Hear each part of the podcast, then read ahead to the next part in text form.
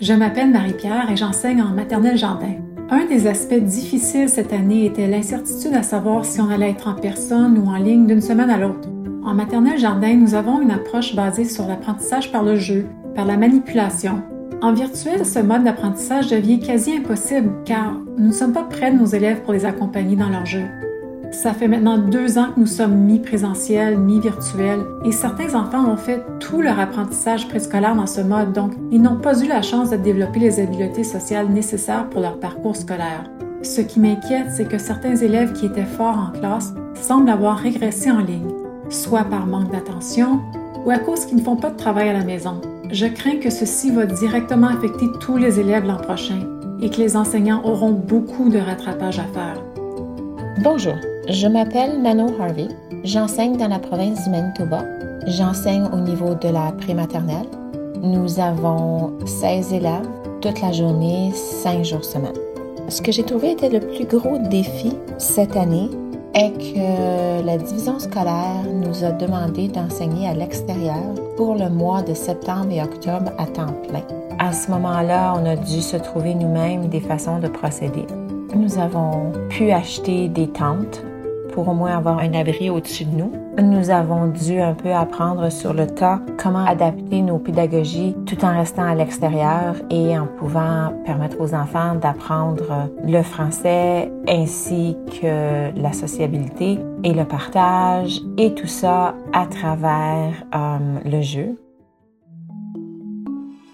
Vous êtes à l'écoute de Écoutez bien un balado de Statistique Canada où nous faisons la connaissance des personnes derrière les données et découvrons les histoires qu'elles révèlent. Je suis votre animatrice, Alexandra. En mars 2020, les choses ont changé pour le monde entier et la vie est devenue beaucoup plus compliquée. Fini les sorties en groupe, on travaille à distance lorsque c'est possible, les masques ont pris leur place dans notre quotidien et au fur et à mesure, on a fini par s'habituer à ces restrictions. Mais pour les enfants d'âge scolaire, les perturbations causées par la pandémie ont été particulièrement importantes. Quand on est enfant, nos préoccupations sont simples. Aller à l'école, apprendre à lire et à écrire, et surtout, se faire des amis et s'amuser sans souci. Mais avec la pandémie, les meilleurs moments de l'école ont été un peu différents. Pour certains, l'école s'est déroulée partiellement ou entièrement à distance, en ligne devant un écran. Même lorsque l'école était possible en personne, la situation n'était pas idéale. Les récréations passées à s'amuser en groupe. Il faut plutôt penser à la distanciation physique en salle de classe et porter des masques toute la journée. Mettez-vous à la place d'un enfant pour un moment. Les choses changent du jour au lendemain et les adultes autour de vous n'ont pas toujours toutes les réponses en ce qui concerne combien de temps les restrictions seront en place. Pour un enfant, ça peut sembler interminable. C'est ce dont nous parlerons aujourd'hui. Comment la pandémie a-t-elle particulièrement affecté les enfants? Quelles ont été les répercussions immédiates et quelles seront les répercussions à long terme? Vous allez entendre plusieurs voix aujourd'hui. Vous avez déjà entendu des témoignages anonymes au début de l'épisode et vous en entendrez d'autres donnés par des éducateurs et des mentors qui ont été témoins de ces répercussions. J'aimerais d'abord vous présenter la docteure Hilary Myron, pédiatre à l'hôpital Montfort et Chio, qui nous a fait part de ce qu'elle a pu observer au cours de ses entretiens avec ses jeunes patients. À quoi ressemble la profession de médecin en temps de pandémie? Ce temps de pandémie, c'est un temps intense. Euh, je vois mes collègues qui sont épuisés dans les soins intensifs, mais pour moi, comme pédiatre, comme médecin pour enfants, euh, j'ai les mêmes problèmes, les mêmes questions qui viennent à mon bureau, mais ils sont amplifiés. Il y a plus de demandes en soins santé mentale, mais moins de ressources qui sont disponibles pour les enfants qui sont pas au centre du pandémie. Pour moi, un autre élément qui est différent, c'est que je suis dans un temps de distanciation physique de mes patients.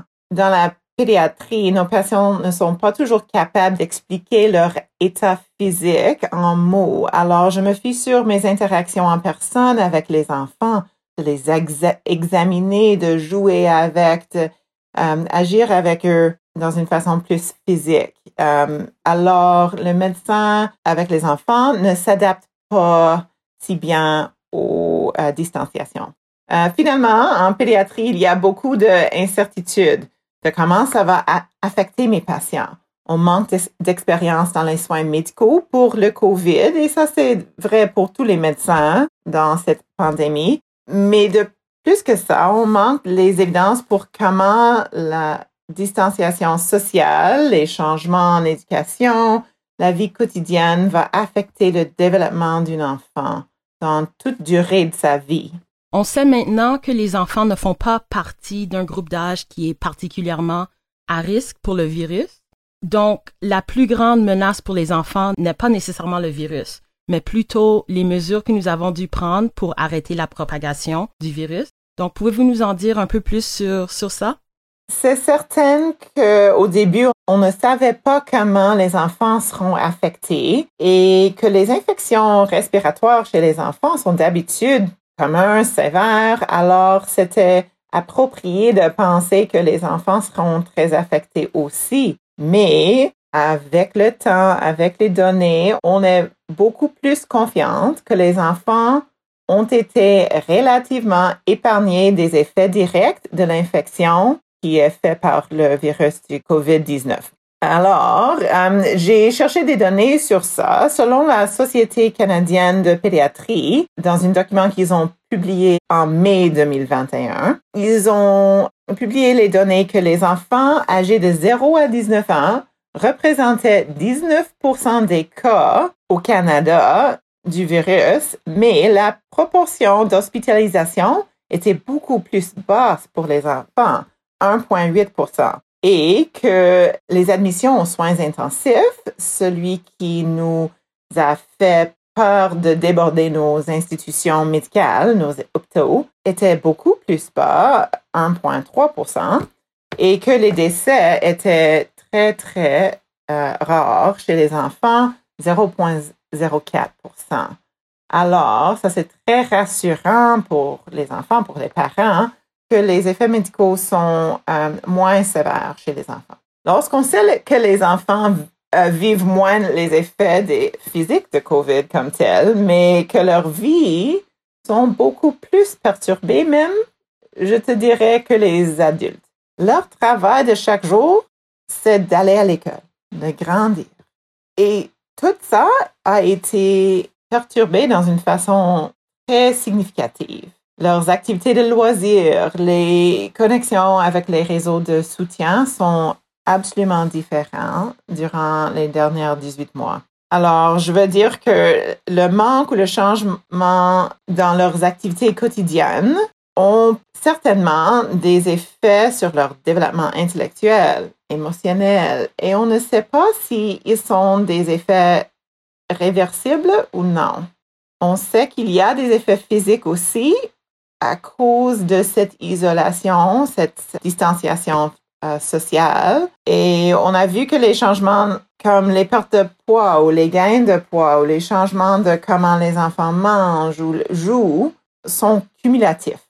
Bonjour, je m'appelle Zoé, j'enseigne dans une classe de maternelle en Ontario, Canada. J'étais vraiment chanceuse d'enseigner pendant, une pandémie. On avait plusieurs défis cette année dans la classe et dans une classe virtuelle. Un des plus grands, c'était la distanciation physique dans une classe de maternelle.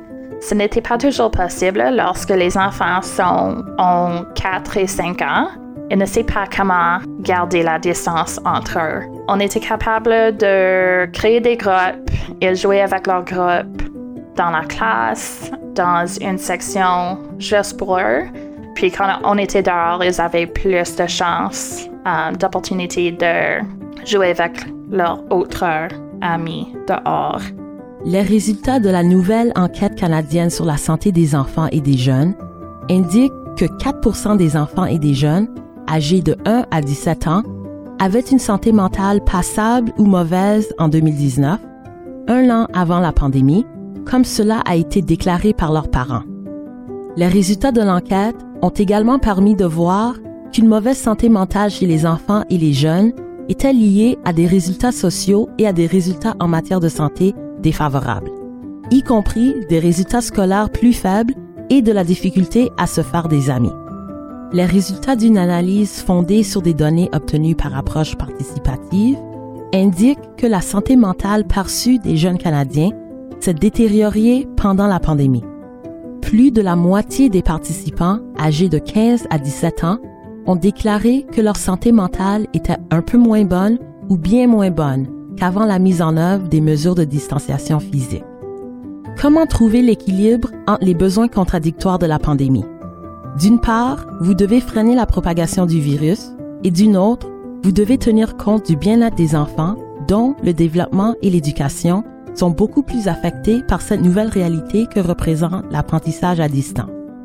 J'ai demandé au Dr Myron si elle trouvait difficile de devoir jongler ces réalités. Certainement.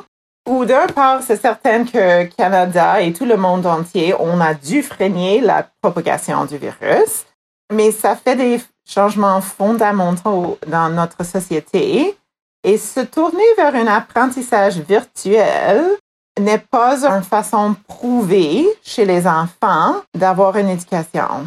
Alors, on doit s'attendre avec tous les changements en société entière qu'on va avoir des conséquences imprévues. Et de mon côté, je suis intéressée au sujet des conséquences imprévues chez les enfants. On ne sait pas comment les enfants des âges différents sont capables d'apprendre en virtuel. On n'a pas encore développé des pratiques meilleures au sujet de ça. Et je me demande au sujet des enfants avec des besoins spéciaux. Il y a certains qui ont eu de la bénéfice avec les changements, mais il y a aussi beaucoup plus qui ont des difficultés plus aiguës. Euh, c'est une contradiction un peu difficile que les enfants vivent les conséquences plus aiguës pour protéger la société en entier. Et quelles sont les différences marquantes que vous avez remarquées dans l'état de vos patients avant la pandémie et maintenant? Il y a plusieurs aspects de cette réponse et mon perspective est basée dans la sorte de pratique médicale que je fais, mais quelques thèmes que je vois chez les familles avec les enfants avec des besoins médicaux complexes qui font aussi une grande partie de mon pratique, comme par exemple la palsy cérébrale. Ces familles-là ont moins d'accès aux thérapies en personne. Et il y a des essais de remplir ces lacunes avec des thérapies virtuelles, mais avec des euh, impacts ou des bénéfices incertains encore. Chez les enfants de l'âge scolaire, je vois ça avec l'anxiété, les troubles comportementaux à l'école avant la pandémie qui se présentent peut-être avec une amélioration des symptômes. Alors, dans certains cas, j'ai vu une diminution des difficultés. Mais j'ai aussi vu avec mes enfants d'âge scolaire que les enfants qui ont besoin des structures que les familles ne peuvent pas donner, qu'ils ont des difficultés plus aiguës. Ils manquent leurs amis, tous les enfants. Ils manquent leurs amis, les sports, les choses qui font rouler la journée. Les enfants qui signalaient déjà des défis en matière de santé mentale avant la pandémie peuvent être particulièrement vulnérables. En 2019, 17% des enfants et des jeunes âgés de 5 à 17 ans ont déclaré une santé mentale passable ou mauvaise et 5% des enfants et des jeunes âgés de 5 à 17 ans déclaraient avoir reçu un diagnostic de trouble anxieux. Selon les résultats du questionnaire Répercussions de la COVID-19 sur les Canadiens, votre santé mentale, les jeunes étaient les plus susceptibles de déclarer que leur santé mentale est moins bonne depuis l'instauration des mesures d'éloignement physique. Près de deux tiers des participants de 15 à 24 ans ont déclaré que la situation avait une incidence négative sur leur santé mentale. Les personnes faisant partie de ce groupe d'âge étaient également les plus susceptibles de déclarer des symptômes correspondant à une anxiété modérée ou sévère. Et spécifiquement chez les adolescents, on voit définitivement plus d'anxiété, qui était quelque chose qu'on voyait avant la pandémie, mais qui est plus euh, aigu maintenant. Alors, dans ma pratique, j'ai commencé à demander à mes familles, c'est quand la dernière fois que tu es allé dehors? Et des fois, la réponse soit des jours ou même une semaine.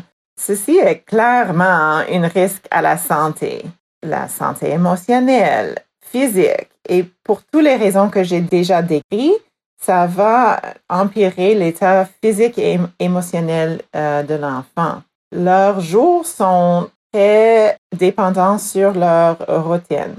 Le sommeil, l'alimentation, le bien-être de santé mentale et développement peut pas procéder dans une façon normale si on n'a pas des euh, activités de base comme aller dehors. Alors, ça a l'air simple, mais ça, c'est une des interventions que j'ai commencé à faire durant la pandémie. C'est de conseiller mes familles que c'est sécuritaire d'aller dehors et pas juste sécuritaire, c'est nécessaire pour la santé. Et ça, c'était pas quelque chose que je devais conseiller si fréquemment avant cette pandémie. Avec la fermeture des écoles et l'arrêt de plusieurs activités, les enfants étaient plus ou moins confinés à la maison. Pour les enfants déjà à risque de violence familiale, l'école n'était plus disponible comme espace sécuritaire. En 2019, on a dénombré 69 691 enfants et jeunes âgés de 17 ans ou moins ayant été victimes d'affaires de violence déclarées par la police au Canada. Parmi ces victimes, 22 299 avaient été agressés par un membre de leur famille. Alors, l'école n'est pas seulement un lieu où les enfants apprennent à lire et à écrire, c'est aussi tout un réseau et un système de soutien composé d'amis, d'enseignants, de mentors, d'autres professionnels et des personnes de confiance en général. Pouvez-vous nous parler de ce que signifie la perte de ce système de soutien pour un enfant? Tous les enfants ont un droit d'une vie en sécurité. Et ça, c'est un, il y a un système de soutien ici au Canada de soutenir les familles qui sont vulnérables, qui ont des défis. Et sans une communauté pour euh, prendre soin des enfants, on ne peut pas vivre cette réalité. Alors, absolument, je suis inquiète quand les enfants n'ont que leur foyer, leur famille à la foyer pour donner du support. Ils ont besoin du soutien hors de juste les parents. Dans toutes les sociétés, le monde entier, il y a des adultes qui font partie des vies des enfants qui ne sont pas leurs parents. Pour certaines familles, on a vu aussi une difficulté financière qui pouvait se répercuter au niveau de la qualité des, ou de la quantité, je devrais dire, des aliments dans leur boîte à dîner. Il y a plusieurs enfants qui grandissent dans des conditions difficiles, dans des foyers vulnérables ou encore qui ne se sentent pas toujours en sécurité chez eux. Pour ces enfants, l'école représente bien plus qu'un simple lieu d'apprentissage. Il y a des repas réguliers, une sécurité, des enseignants de confiance et d'autres adultes qui peuvent intervenir dans leur vie de manière positive. Voici ce que Dr. Myron avait à dire sur ses enfants. Absolument. Ceux-ci sont les enfants qui me font ruminer les soirs. Ma pratique, il y a une proportion significative de familles qui sont vulnérables. Et on sait que les enfants vulnérables ont des mesures de santé plus bas que le norme. C'est un, risque pour leur santé. Avec les restrictions sur les institutions publiques euh, et ces institutions publiques contribuent à l'égalité à la société, comme les écoles, mais pas juste les écoles, tous les services sociaux, comme les bibliothèques même. Ils sont tous fermés, leurs accès sont limités. Alors, directement sur le sujet de sécurité chez les enfants, on a déjà des données qui sont très inquiétantes au sujet d'abus. Par exemple, en 2020, l'Agence de santé publique du Canada a publié un rapport qui élabore sur les traumatismes crâniens non accidentels chez les nourrissons comme une cause euh, de décès importante. On savait ça toujours, mais depuis le commencement de la pandémie, on suspecte que ces taux sont beaucoup plus élevés. Mon hôpital d'enfants local à Ottawa, CHIO, en concert avec la Société de l'aide d'enfance et santé publique d'Ottawa ont à sonné une alarme au sujet de ça, une augmentation depuis septembre 2020. Ils ont rapporté un double d'enfants de moins d'un an admis pour cause de maltraitance à l'hôpital et plus spécifiquement en raison de fractures et de traumatismes crâniens. Il y avait même une pédiatre, Dr. Michelle Ward, une pédiatre spécialiste en maltraitance d'enfants, qui a communiqué ce message au public en disant que dans ses 16 années à Chio, elle n'a jamais vu ces taux-là. Ça me fait très triste. Par le temps qu'on a une image un peu plus claire de comment les restrictions du pandémie vont euh, avoir, comment ces restrictions vont avoir effet sur les taux d'abus d'enfants, le dommage irréparable seront faits et ça me fait triste. Et les bébés dans tout ça? Il y a plusieurs personnes qui ont dû rencontrer les nouveaux-nés de leurs amis et les nouveaux membres de leur famille à distance, ou qui n'ont pas encore pu les rencontrer et c'est très difficile. Les membres de la famille ne peuvent pas venir rencontrer ces nouveaux-nés et c'est triste de ne pas avoir pu apprécier ces premiers moments en personne. Mais est-ce qu'il y a un risque de conséquences plus graves au niveau de leur développement? Je reçois des questions fréquentes de mes patients au sujet de ça, l'anxiété sociale, l'anxiété de séparation de ses parents. Mais c'est trop tôt de savoir. Je sais que les organismes au Canada desquels j'ai parlé, comme la collaboration euh, avec les enfants d'abord, la Société canadienne de pédiatrie, demande des recherches dans exactement ces questions.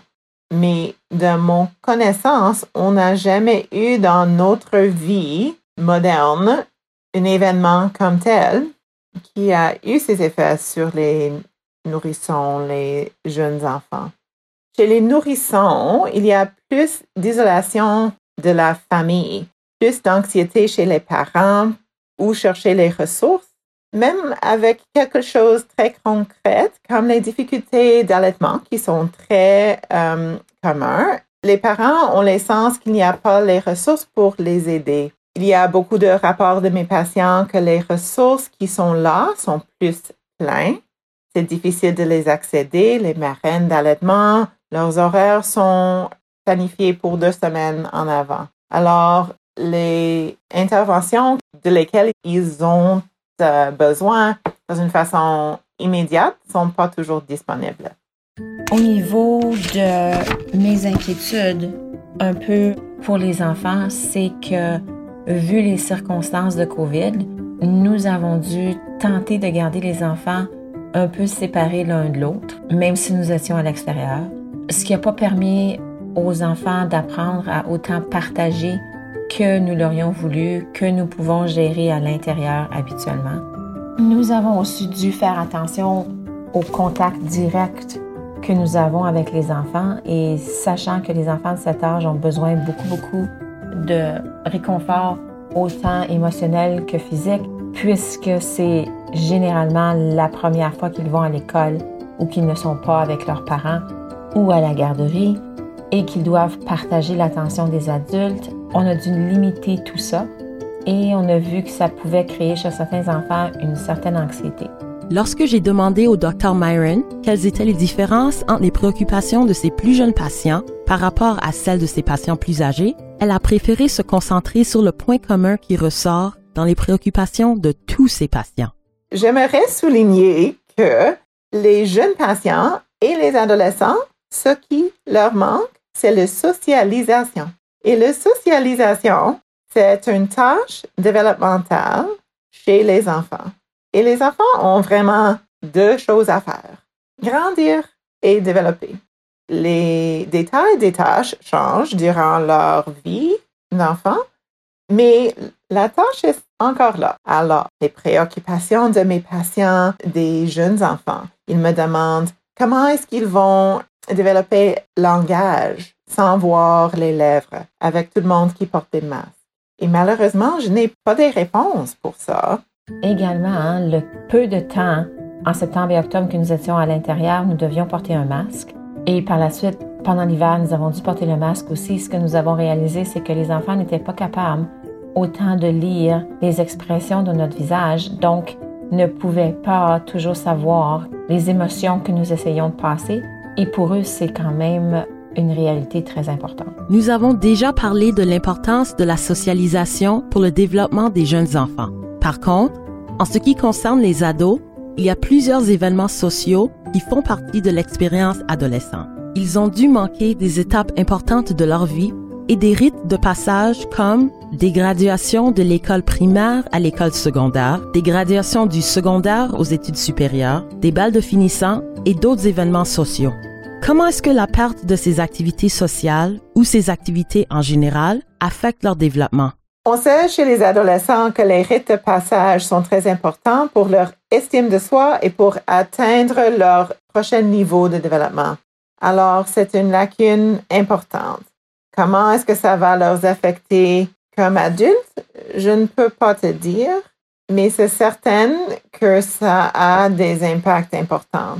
Tout le monde peut penser à leur vie à l'école secondaire et on les rappelle avec des images, des photographes dans notre tête. Et on a des années des enfants qui vont manquer ça.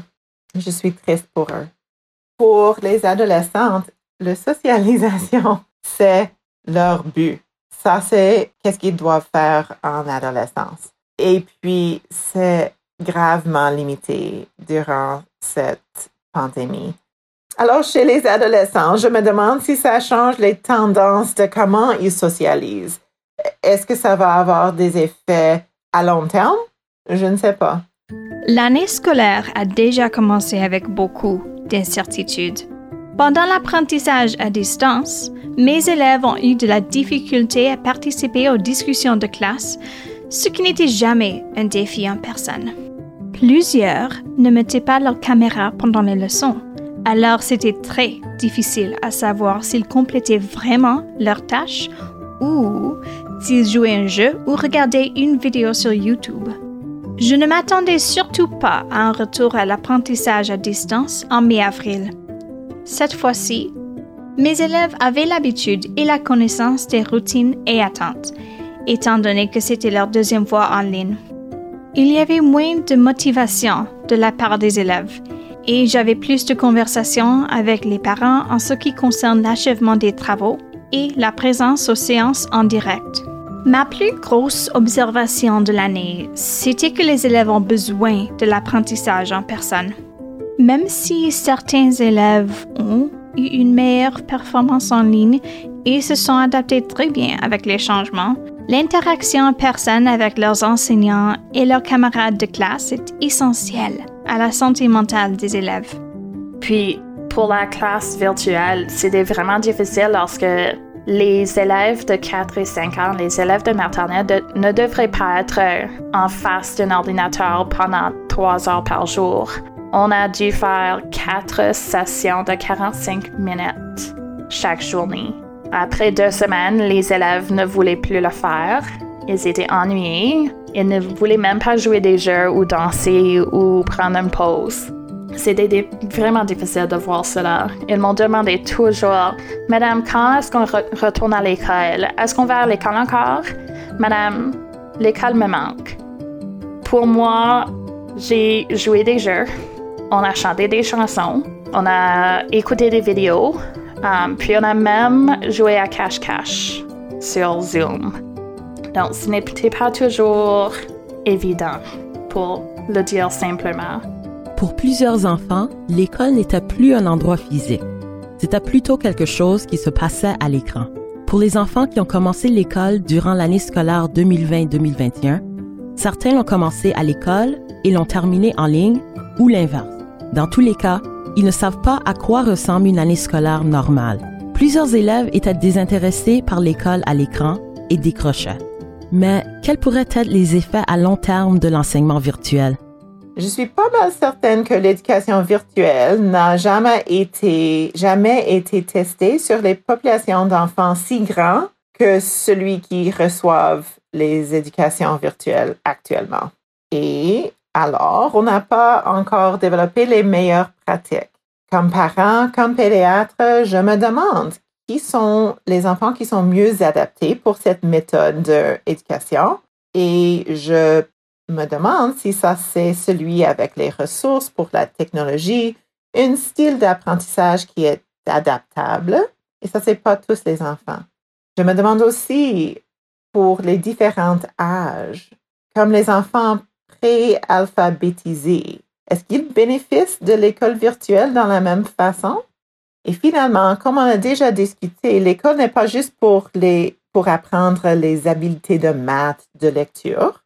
Certainement, ces choses sont très importantes, mais c'est plutôt aussi pour la socialisation, de résoudre les problèmes entre nos pères, nos collègues, de négocier, de savoir comment gérer nos émotions, de gérer nos frustrations, de gérer les difficultés d'une classe. Ça, c'est une mini-société et ça, c'est clé pour les enfants d'adapter à un monde de travail pour lequel on les prépare.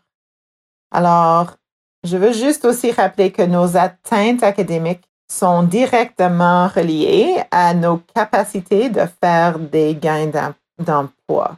Et je voulais juste rappeler de certains rapports qui sont sortis sur ce thème. Le Science Table Ontario a écrit un rapport récemment au sujet des fermetures d'écoles en Ontario en disant que chaque mois manqué à l'école est prévoyé à causer une perte de gain d'emploi dans la vie vers 1% Le coût total de ça juste en Ontario, pourrait être dans les trillions de dollars. Ces coûts-là ne sont pas distribués dans une façon égale. Celui qui sont déjà plus à risque vont souffrir plus, et ça c'est un thème de cette pandémie. Ça va plus empirer les inégalités dans notre société, qui est vraiment une des conséquences les plus aiguës pour moi de cette pandémie soit médicale avec la perte de vie plus significative chez les populations vulnérables, le monde entier, mais aussi les pertes de gains futurs de ces mêmes populations et leurs enfants. En effet, toutes les familles n'ont pas les mêmes moyens ou les mêmes ressources pour pouvoir s'adapter à l'apprentissage à distance. J'ai demandé au Dr Myron de nous donner des exemples de comment les groupes vulnérables sont particulièrement affectés par ces mesures d'apprentissage à distance. Je vois que les effets de la situation socio-économique d'un enfant a un impact sur le bien-être physique et le bien-être mental de l'enfant. L'impact académique pour les familles vulnérables, les populations vulnérables, les foyers à faibles euh, ressources sont plus aigus un parent qui doit être présent à la maison pour surveiller l'enfant pendant ses cours en ligne euh, et surtout les jeunes enfants n'est pas capable d'aller travailler ou va manquer plus de travail. Certains parents euh, n'occupent pas des postes qui leur permettent de, de faire ça, d'être plus flexibles, de travailler des heures plus flexibles. Certains enfants n'ont pas accès à, à l'Internet ou un ordinateur. Je pense que euh, une autre chose à ajouter, c'est que c'est un effet cumulatif sur les enfants. C'est pas quelque chose qui va, si ça dure plus longtemps, ça va avoir un effet plus aigu sur les enfants que si c'était quelque chose de, de bref. Et c'est certain que quand tout a commencé, on a pensé qu'on va revenir à la, la vie normale plus vite qu'on a pu faire. Et avec le temps, ces effets sont de plus en plus profonds. Le nombre d'appareils connectés à Internet disponibles dans le ménage pourrait également avoir une incidence sur les possibilités d'apprentissage, compte tenu de la demande accrue d'accès à Internet de la part des frères et sœurs et des parents qui peuvent travailler à domicile. Dans l'ensemble, 58 des ménages qui avaient accès à Internet avaient moins d'un appareil par membre du ménage ce qui n'est pas assez pour permettre à tous les membres du foyer de travailler ou de faire leurs devoirs en même temps. Parmi les ménages faisant partie du quartile de revenus le plus bas, 63% des ménages avaient moins d'un appareil pour chaque membre du ménage. Comparativement à 56% des ménages faisant partie du quartile de revenus le plus élevé. Près du quart des ménages du quartile de revenus le plus bas ont déclaré utiliser uniquement des appareils mobiles pour accéder à Internet, soit trois fois plus que la proportion des ménages du quartile de revenus le plus élevé. Pouvez-vous donner des conseils aux parents qui doivent faire face aux effets négatifs de l'augmentation du temps d'écran? C'est une question assez difficile parce que les écrans ont un rôle ici qui est important. Je me fie sur les conseils du Société canadienne de pédiatrie pour conseiller les parents au sujet des temps sur les écrans. On sait que les écrans ne sont pas avisés pour les très jeunes enfants. En moins de deux ans, on les évite le plus possible. On sait que les enfants à l'école ont besoin de leurs écrans. Alors, d'après moi, je ne compte pas ce temps devant l'écran comme le temps de loisir. Par contre, si un enfant ne bouge pas, ça c'est quelque chose qu'on doit corriger. Alors, le plus de temps qu'on a devant un écran, si c'est pour le loisir ou pour l'éducation, je conseille les parents de aussi prendre en tête les temps euh, d'activité physique. On a besoin d'un équilibre. L'apprentissage virtuel a exacerbé les inégalités. En 2018, avant la pandémie, environ 60 des élèves âgés de 15 ans avaient des directeurs d'école jugeant alors que leurs écoles disposaient de ressources suffisantes pour soutenir un enseignement à distance. Par contre, le degré de préparation entre les écoles et les élèves était inégal dans l'ensemble du pays et des écarts ont été relevés entre les établissements d'enseignement canadiens socio-économiquement privilégiés et les établissements défavorisés. Par exemple, environ 88% des élèves d'écoles défavorisées sur le plan socio-économique ont déclaré avoir accès à un ordinateur à la maison par rapport à 98% des élèves d'écoles socio-économiquement privilégiées. En 2018, bien que seulement 1,2% des ménages ayant des enfants n'avaient pas accès à Internet à la maison, ce pourcentage est un peu plus élevé pour les ménages dans les 25% inférieurs de la répartition du revenu, 4,2 que pour les ménages se situant dans les 25% supérieurs de la répartition, 0,2% Pour les parents dont les enfants n'apprennent pas bien en ligne sur Zoom, et ça doit être le cas pour la plupart des, jeunes, est-ce que d'un point de vue, peut-être d'un point de vue plus médical, est-ce qu'il y a un risque pour ces enfants pour qu'ils prennent, qu'ils prennent du retard l'année prochaine? On ne sait pas. Euh, je vais être très clair qu'on ne sait pas si les enfants vont apprendre mieux en ligne ou pire en ligne. Je pense que les données ne sont pas là en disant que je ne suis pas expert en éducation. Mais oui, il y a définitivement celui qui commence à exprimer des inquiétudes au sujet des lacunes qui seront à long terme. Et on ne sait pas. Alors, comme pédiatre dans un bureau qui voit souvent les petits-enfants, je me demande si on a des délais en apprendre l'alphabétisme, l'écriture. Est-ce que ça va empirer des retards à la vie longue ou est-ce qu'on se rattrape? Oui, les enfants ont des cerveaux fantastiques. Les enfants s'adaptent bien. Ça, c'est une des qualités des enfants et une des raisons que j'aime si être un pédiatre. Mais à quel point est-ce qu'on peut les pousser? Et à quel point est-ce qu'on est contente d'expérimenter avec ça? Ça, c'est toute une génération. Et d'habitude, les changements qu'on fait, on les fait dans une façon petit à petit. Mais ça, c'est un changement très holistique. Et comme j'ai dit euh, avant, on va avoir des conséquences qu'on ne peut pas prévoir. En tenant compte de tout ce que vous observez chez vos patients tous les jours, est-ce que vous diriez que c'est le bien-être mental des enfants ou le bien-être physique qui est le plus préoccupant? C'est absolument les deux, comme ils sont reliés. Je suis bien moins inquiète sur les maladies physiques non diagnostiquées, malgré le fait qu'on a vu un, peu ça au commencement de la pandémie, avec une hésitation de présenter pour les soins aigus à l'urgence, mais pour la plupart, c'est mieux maintenant. On a vu une petite augmentation des cas de cancer ou de diabète euh, type 1 chez les enfants qui ont présenté un peu plus tard. Mais euh, je pense que c'est beaucoup mieux maintenant avec l'éducation.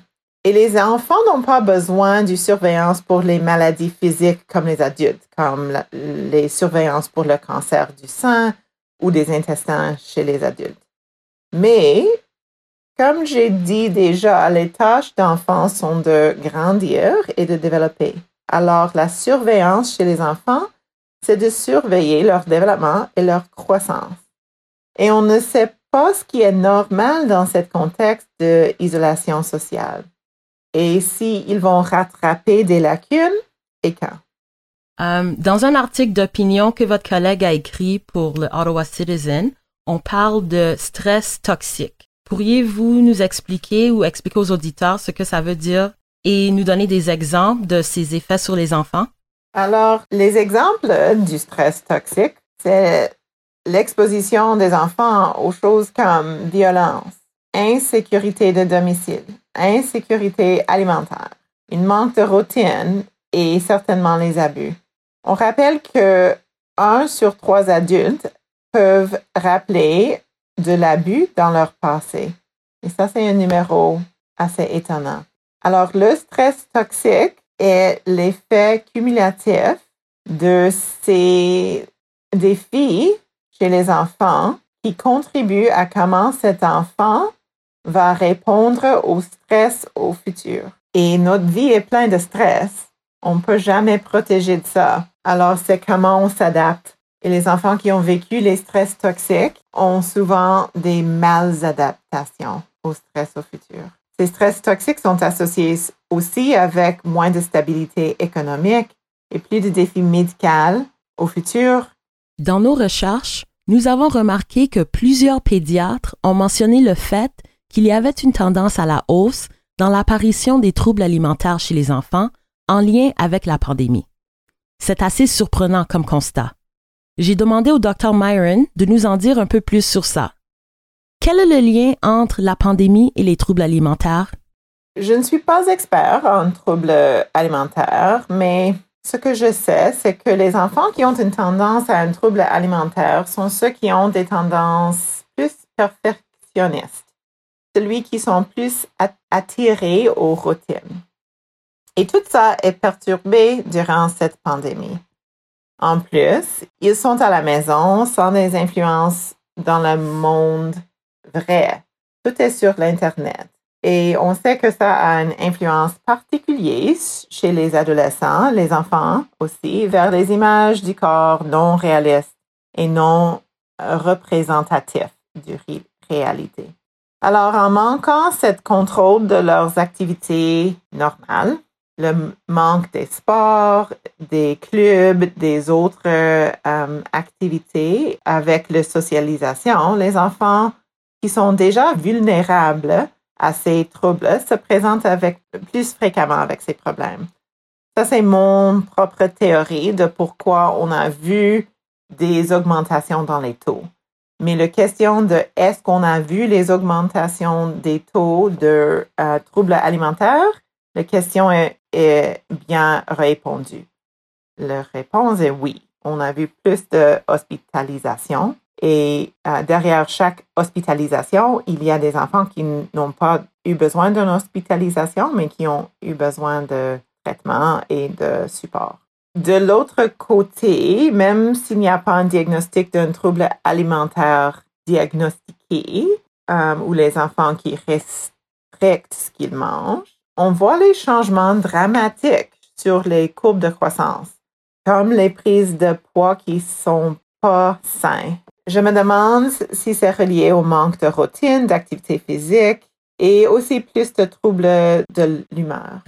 Et aussi, l'autre grande anxiété que nous avons vue chez les enfants, c'est qu'ils euh, viennent à l'école beaucoup plus anxieux que normalement. Nous pensons que c'est probablement parce qu'ils vivent l'anxiété qui est vécue à la maison, de par leurs parents, de par les changements que COVID a donc apporté à chacune des familles. nous avons vu que plusieurs de vos collègues de médecine ont des inquiétudes par rapport aux symptômes alarmants qui se présentent chez les jeunes enfants, indiquant une mauvaise santé mentale, comme l'anxiété et la dépression clinique. Pour les parents, quels sont des signes à surveiller? Certainement, c'est de surveiller l'état d'humeur de votre enfant. Est-ce qu'ils ont encore le plaisir à jouer, à manger? Les changements dans leur sommeil, euh, les changements dans leur alimentation. Et aussi, chez les enfants, c'est important d'être honnête et transparent avec eux, mais aussi de ne pas trop leur exposer aux craintes des adultes. Une comparaison des réponses des parents avec les réponses des jeunes de 12 à 17 ans révèle que ces derniers n'ont pas souvent la même opinion que leurs parents par rapport à leur santé mentale. Dans presque la moitié des cas, les parents ont évalué la santé mentale de leurs jeunes de la même manière que ces derniers. Pour l'autre moitié des cas, la perception des jeunes par rapport à leur santé mentale était différente de celle de leurs parents. Quand cette perception était différente, près de deux tiers des jeunes ont évalué leur santé mentale moins positivement que leurs parents. Ces résultats laissent entendre que les parents ne sont pas toujours conscients des problèmes de santé mentale de leurs enfants. Est-ce que, selon vous, les parents sont-ils toujours conscients de l'état de santé mentale de leur enfant? Est-ce qu'il y a parfois un décalage entre la perception des parents et l'expérience de l'enfant? C'est certain que les parents ne sont pas toujours conscients de l'état de santé mentale de leurs enfants. C'est une famille dynamique, mais c'est important que les parents soient réceptifs aux enfants et à leurs inquiétudes.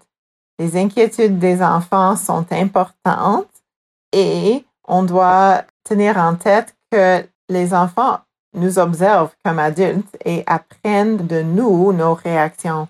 Alors, ils sont très sensibles au fait que nous sommes, comme adultes, stressés, inquiets. Et comme adultes, on a une tendance de vouloir protéger les enfants d'incertitude. Mais c'est important d'adresser ça avec les enfants et dire, les parents ne savent pas toujours comment on va gérer la prochaine défi, mais que nous sommes là pour leur protéger.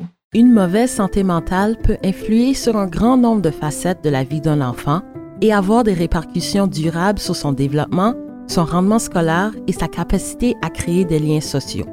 En 2019, les enfants et les jeunes ayant une santé mentale passable ou mauvaise avaient des résultats scolaires inférieurs dans l'ensemble à ceux des enfants ayant une très bonne ou une excellente santé mentale. Plus précisément, près d'un tiers des enfants et des jeunes de 3 à 17 ans dont la santé mentale était passable ou mauvaise avaient une note moyenne de C ou moins? Par comparaison, 9 des enfants et des jeunes dont la santé mentale était très bonne ou excellente avaient une note moyenne de C ou moins. Les enfants et les jeunes dont la santé mentale a été évaluée comme passable ou mauvaise par leurs parents étaient aussi plus susceptibles d'avoir de la difficulté à se faire des amis que ceux ayant une très bonne ou une excellente santé mentale. En 2019, environ le quart des enfants et des jeunes âgés de 5 à 17 ans, dont la santé mentale était passable ou mauvaise, avaient de la difficulté à se faire des amis par rapport à seulement 1 des enfants et des jeunes ayant une très bonne ou une excellente santé mentale. Par contre, ce qu'on réalise maintenant à la fin de l'année, c'est que tous ces plus ou moins replacés, que les enfants sont très résilients et qu'ils ont trouvé une façon de s'adapter à tout ça et d'apprendre quand même. Et nous, on a trouvé des façons originales et créatives de quand même enseigner ce que nous avions enseigné. On entend souvent dire que les enfants vont s'en sortir. Ils vont simplement s'adapter et que leur résilience est incomparable. Est-ce une bonne façon de voir les choses? Quelles sont les limites de la résilience des enfants? Je suis d'accord que les enfants vont s'en sortir. Ils sont adaptables et ça, c'est un élément magnifique des enfants. Ceci dit, on doit être consciente que les demandes qu'on met sur les enfants et les adolescents sont lourdes et ils répondent à ces demandes pour protéger la société entière et on doit donner l'appui pour qu'ils peuvent rattraper. il y a une responsabilité chez les adultes de répondre à ces questions importantes que vous avez euh, posées aujourd'hui pour qu'on peut aider les enfants à rattraper et de devenir mieux après ce changement assez important. Voici les espoirs de Dr. Myron au moment de l'enregistrement, sachant que l'épisode ne sortira pas avant l'automne 2021. Alors, j'ai beaucoup d'espoir que les écoles seront ouvertes et on va reprendre nos activités normales chez les enfants comme les sports et les autres loisirs. Je dis ça parce que je suis très heureuse de voir les taux de vaccination. Même au début de l'été 2021, on fait des progrès énormes et on sait que les vaccinations nous protègent. C'est presque un miracle de science qu'est-ce qu'on a fait. Et ça nous permettra de reprendre une vie normale pour nos enfants. D'après moi, comme j'ai dit, ils ont beaucoup fait pour nous, comme une société, et nous avons une responsabilité de reprendre leur vie normale pour qu'ils peuvent développer dans une façon le plus santé et saine possible.